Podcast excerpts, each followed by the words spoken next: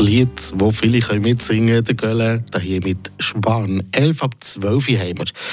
Ein tragischer Unfall hat vor bisschen mehr als zwei Wochen die Eishockey-Welt erschüttert. Der Spieler, der Adam Johnson, wird von einer Kufe vom Schlittschuh am Hals getroffen und verblutet darauf Das Thema das ist definitiv auch in der Garderobe von Fribourg-Gottero angekommen und stellt sich die Frage, sind Eishockey-Spieler im Bereich vom Hals zu wenig gut geschützt?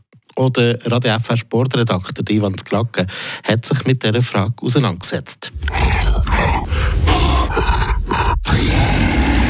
Flammenwerfer. Der Gotteron-Kommentar auf Radio FR. Solche Unfälle sind zum Glück selten, aber wenn es dazu kommt, dann wird es ganz schnell gefährlich. Das zeigt das letzte Beispiel in der höchsten Schweizer Eishockey-Liga von Michel Zeiter aus dem Jahr 2001.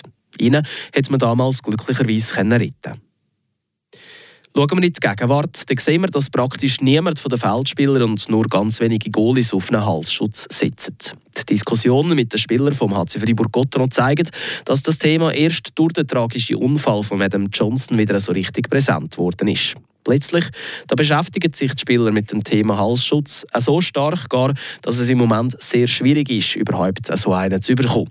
Die Hersteller die sind überrumpelt, der Halsschutz an vielen Orten ausverkauft. Das berichtet die Gotteron-Spieler Sandro Schmid und Maximilian Streule übereinstimmend. Aber sind die Gedanken auch nachhaltig von den Spielern?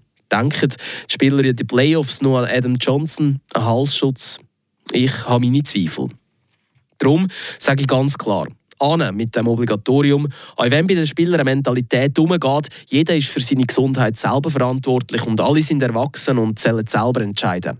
Ich sehe es als Aufgabe der Liga an, die Spieler vor sich selber und dieser Mentalität, jeder kann machen, wie er will, zu schützen. Agieren statt reagieren. Durch ein Obligatorium sind die Voraussetzungen für alle Spieler gleich. Keiner kann einen Nachteil, Beispiel in der Bewegungsfreiheit, geltend machen, weil er einen Halsschutz trägt. Und sowieso, so ein Unterzieher mit integriertem Halsschutz, der stirbt genau in zwei Wochen, wenn er den überhaupt stirbt. Danach haben die Spieler vergessen, dass sie den überhaupt tragen. Und die Beispiele aus Schweden und Finnland zeigen, es funktioniert. Dort ist ein Halsschutz seit längerem Pflicht und gleich hat das keinerlei negative Auswirkungen auf Spieler oder das Spiel selber gezeigt.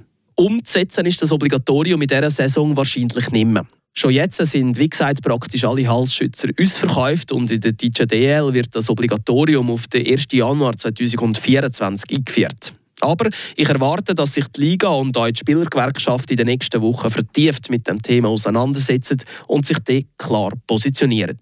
Nicht, dass es zu einem nächsten tragischen Unfall kommt, wo man muss sagen, ach, hätten wir doch.